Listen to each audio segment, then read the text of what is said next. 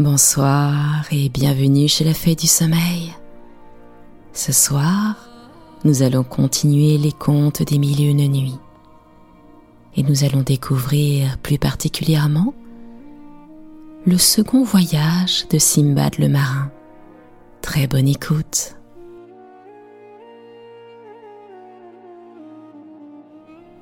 J'avais résolu, après mon premier voyage, de passer tranquillement le reste de mes jours à Bagdad, comme j'eus l'honneur de vous le dire hier.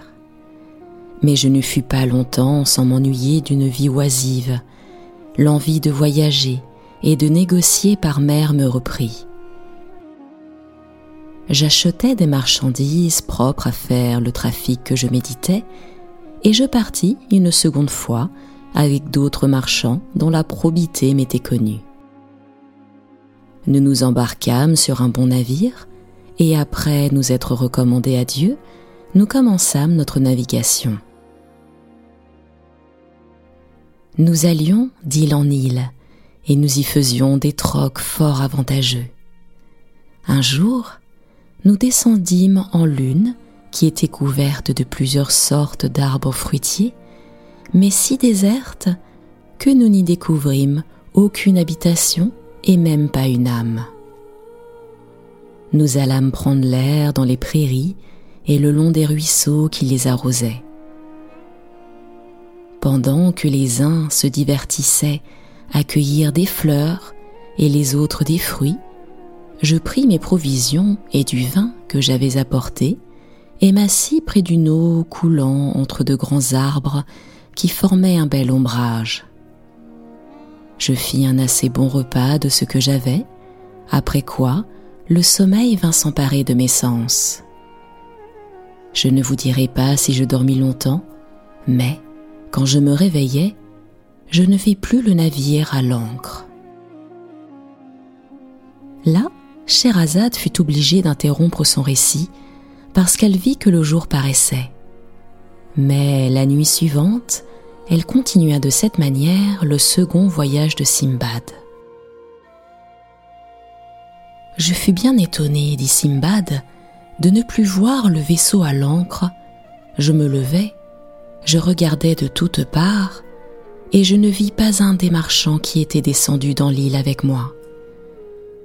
J'aperçus seulement le navire à la voile, mais si éloigné que je le perdis de vue peu de temps après je vous laisse imaginer les réflexions que je fis dans un état si triste. Je pensais mourir de douleur. Je poussais des cris épouvantables. Je me frappais la tête et me jetais par terre, où je demeurais longtemps abîmé dans une confusion mortelle de pensées toutes plus affligeantes les unes que les autres. Je me reprochais cent fois de ne m'être pas contenté de mon premier voyage qui devait m'avoir fait perdre pour jamais l'envie d'en faire d'autres. Mais tous mes regrets étaient inutiles et mon repentir hors de saison. À la fin, je me résignai à la volonté de Dieu et, sans savoir ce que je deviendrais, je montai en haut d'un grand arbre, d'où je regardais de tous côtés pour voir si je ne découvrirais rien qui peut me donner quelque espérance. En jetant les yeux sur la mer, je ne vis que de l'eau et le ciel. Mais, ayant aperçu du côté de la terre quelque chose de blanc, je descendis de l'arbre, et avec ce qui me restait de vivre, je marchais vers cette blancheur qui était si éloignée que je ne pouvais pas bien distinguer ce que c'était. Lorsque j'en fus à une distance raisonnable, je remarquai que c'était une boule blanche d'une hauteur et d'une grosseur prodigieuse. Dès que j'en fus près, je la touchai et la trouvai fort douce. Je tournai alentour pour voir s'il n'y avait point d'ouverture. Je n'en pus découvrir aucune.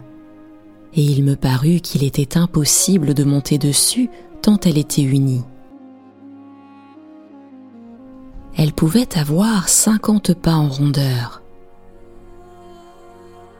Le soleil alors était prêt à se coucher. L'air s'obscurcit tout à coup, comme s'il eût été couvert d'un nuage épais. Mais, si je fus étonné de cette obscurité, je le fus bien davantage quand je m'aperçus que ce qui la causait était un oiseau d'une grandeur et d'une grosseur extraordinaire qui s'avançait de mon côté en volant. Je me souvins d'un oiseau appelé roc, dont j'avais souvent ouï parler aux matelots, et je conçus que la grosse boule que j'avais tant admirée devait être un œuf de cet oiseau. En effet, il s'abattit et se posa dessus, comme pour le couver. En le voyant venir, je m'étais serré fort près de l'œuf, de sorte que j'eus devant moi un des pieds de l'oiseau, et ce pied était si gros qu'un gros tronc d'arbre. Je m'y attachai fortement avec la toile dont mon turban était environné, dans l'espérance que le roc, lorsqu'il reprendrait son vol le lendemain, m'emporterait hors de cette île déserte. Effectivement, après avoir passé la nuit en cet état, d'abord qu'il fut jour, l'oiseau s'envola et m'enleva si haut que je ne voyais plus la terre. Puis, il descendit tout à coup avec tant de rapidité que je ne me sentais pas. Lorsque le roc fut posé et que je me vis à terre, je déliai promptement le nœud qui me tenait attaché à son pied. J'avais à peine achevé de me détacher qu'il donna du bec sur un serpent d'une longueur inouïe. Il le prit et aussitôt s'envola. Au lieu où il me laissa était une vallée très profonde, environnée de toutes parts de montagnes si hautes qu'elles se perdaient dans la nuit, et tellement escarpée qu'il n'y avait aucun chemin par où l'on pût y monter. Ce fut un nouvel embarras pour moi, et, comparant cet endroit à l'île déserte que je venais de quitter, je trouvais que je n'avais rien gagné au change. En marchant par cette vallée, je remarquai qu'elle était parsemée de diamants, dont il y en avait d'une grosseur surprenante. Je pris beaucoup de plaisir à les regarder, mais j'aperçus bientôt de loin des objets qui diminuèrent fort ce plaisir et que je ne pus voir sans effroi. C'était un grand nombre de serpents, si gros et si longs qu'il n'y en avait pas un qui n'eût englouti un éléphant. Ils se retiraient pendant le jour dans leur antre, où ils se cachaient à cause du roc leur ennemi, et ils n'en sortaient que la nuit. Je passais la journée à me promener dans la vallée et à me reposer de temps en temps dans les endroits les plus commodes. Cependant, le soleil se coucha, et, à l'entrée de la nuit, je me retirai dans une grotte où je jugeais que je serais en sûreté. J'embouchai l'entrée, qui était basse et étroite, avec une pierre assez grosse pour me garantir des serpents, mais qui n'était pas assez juste pour empêcher qu'il n'y entrât un peu de lumière. Je soupais d'une partie de mes provisions au bruit des serpents qui commencèrent à paraître. Leur affreux sifflement me causèrent une frayeur extrême et ne me permirent pas, comme vous pouvez le penser, de passer la nuit fort tranquillement. Le jour étant venu, les serpents se retirèrent. Alors, je sortis de ma grotte en tremblant, et je pus dire que je marchais longtemps sur des diamants sans en avoir la moindre envie. À la fin, je m'assis, et malgré l'inquiétude dont j'étais agité, comme je n'avais pas fermé l'œil de toute la nuit, je m'endormis après avoir fait encore un repas de mes provisions. Mais j'étais à peine assoupi que quelque chose qui tomba près de moi avec grand bruit me réveilla. C'était une grosse pièce de viande fraîche, et, dans le moment, j'en vis rouler plusieurs autres du haut des rochers en différents endroits. J'avais toujours tenu pour un conte fait à plaisir ce que j'avais ouï dire plusieurs fois à des matelots et à d'autres personnes touchant la vallée des diamants, et l'adresse dont se servaient quelques marchands pour en tirer ces pierres précieuses. Je connus bien qu'il m'avait dit la vérité. En effet, ces marchands se rendent auprès de cette vallée dans le temps que les aigles ont des petits, Ils découpent la viande et la jettent par grosses pièces dans la vallée. Les diamants, sur la pointe desquels elles tombent, s'y attachent. Les aigles, qui sont en ce pays-là plus forts qu'ailleurs, vont fondre sur des pièces de viande en les emportant dans leur nid en haut des rochers pour servir de pâture à leur aiglon. Alors, les marchands, courant au nid, obligent par leurs cris les aigles à s'éloigner et prennent les diamants qu'ils trouvent attachés aux pièces de viande. Ils se servent de cette ruse parce qu'il n'y a pas d'autre moyen de tirer les diamants de cette vallée, qui est un précipice dans lequel on ne saurait descendre. J'avais cru jusque-là qu'il ne me serait pas possible de sortir de cet abîme, que je regardais comme un tombeau.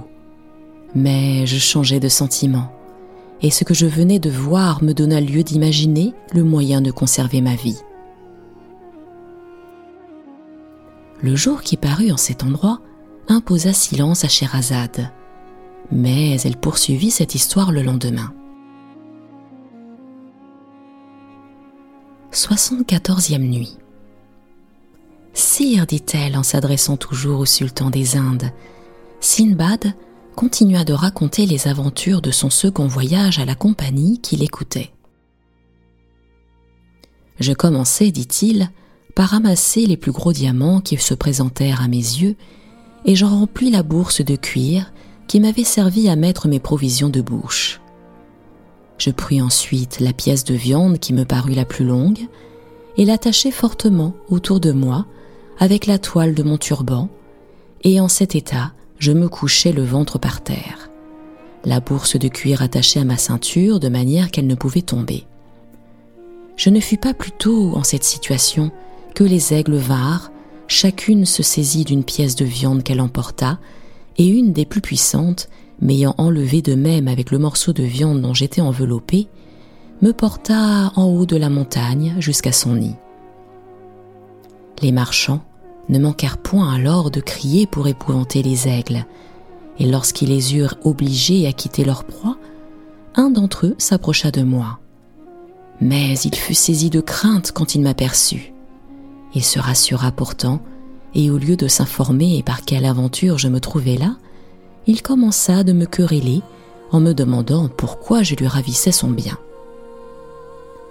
Vous me parlerez, lui dis-je, avec plus d'humanité lorsque vous m'aurez mieux connu. Consolez-vous, ajoutai-je, j'ai des diamants pour vous et pour moi plus que n'en peuvent avoir tous les autres marchands ensemble. S'ils en ont, ce n'est que par hasard, mais j'ai choisi moi-même, au fond de la vallée, ce que j'apporte dans cette bourse que vous voyez. En disant cela, je la lui montrai. Je n'avais pas achevé de parler que les autres marchands qui m'aperçurent s'attroupèrent autour de moi, fort étonnés de me voir, et j'augmentai leur surprise par le récit de mon histoire. Ils n'admirèrent pas le stratagème que j'avais imaginé pour me sauver que ma hardiesse à le tenter. Ils m'emmenèrent au logement où ils demeuraient tous ensemble. Et là, ayant ouvert ma bourse en leur présence, la grosseur de mes diamants les surprit, et ils m'avouèrent que dans toutes les cours où ils avaient été, ils n'en avaient pas vu un qui s'en approchait. Je priai le marchand à qui appartenait le nid où j'avais été transporté, car chaque marchand avait le sien. Je le priai, dis-je, d'en choisir pour sa part autant qu'il en voudrait. Il se contenta d'en prendre un seul.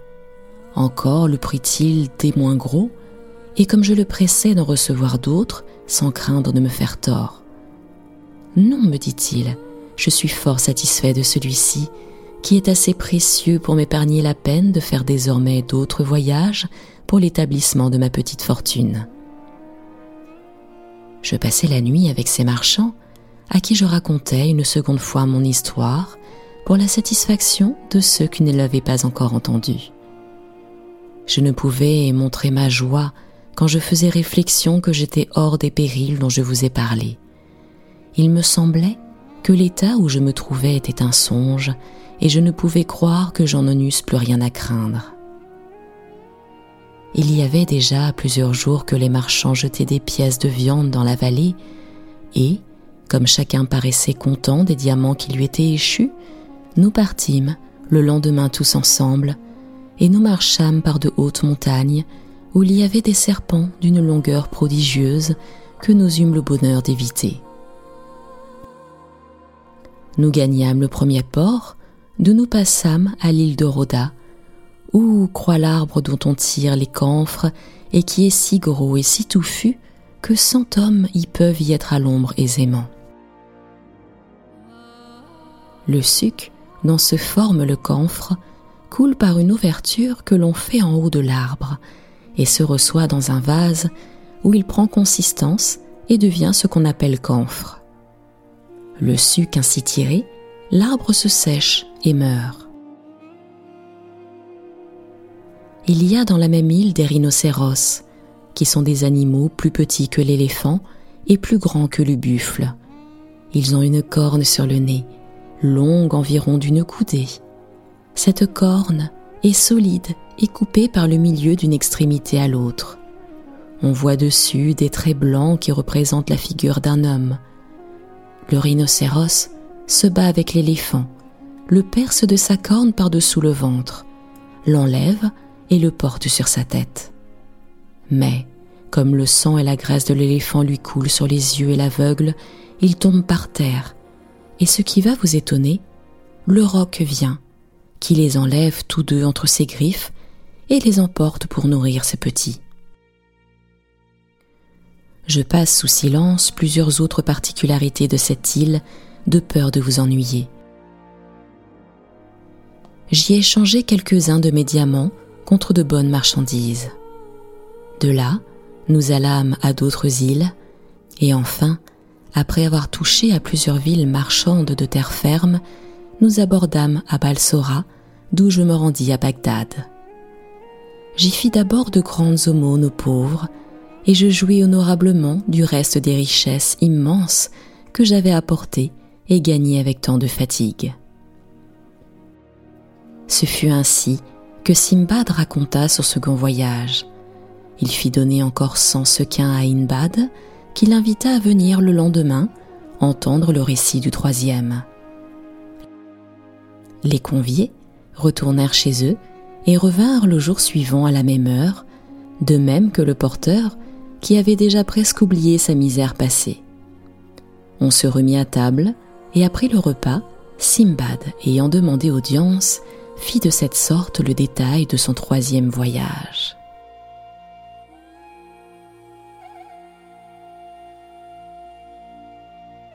C'était la fée du sommeil. On se retrouve très prochainement pour la suite des contes et du voyage de Simbad le marin.